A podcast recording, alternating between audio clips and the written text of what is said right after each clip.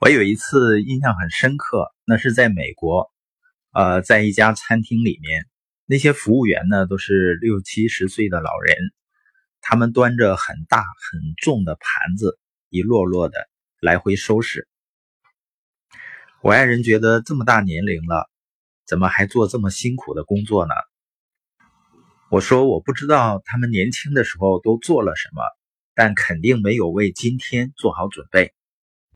这个世界呢有两种人，那些先要感觉良好，再做需要做的事情的人；还有的人呢是先做需要做的事情，然后再感觉良好的人。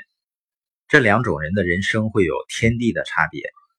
一种呢是现在付出，以后玩乐；另外一种呢是现在玩乐，以后付出。小孩子愿意怎么样呢？他愿意一直玩乐。那些控制不住自己一直玩手机，只是娱乐的人，他们本质上是没有长大的。他们是先玩乐，等到老了还是有经济压力。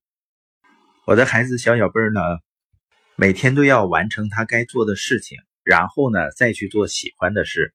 我们再陪他一起玩，或者到外面溜达，这是一个挑战，对孩子来说。但我们相信他能做到。而且会做得越来越好，是因为我们能够做到。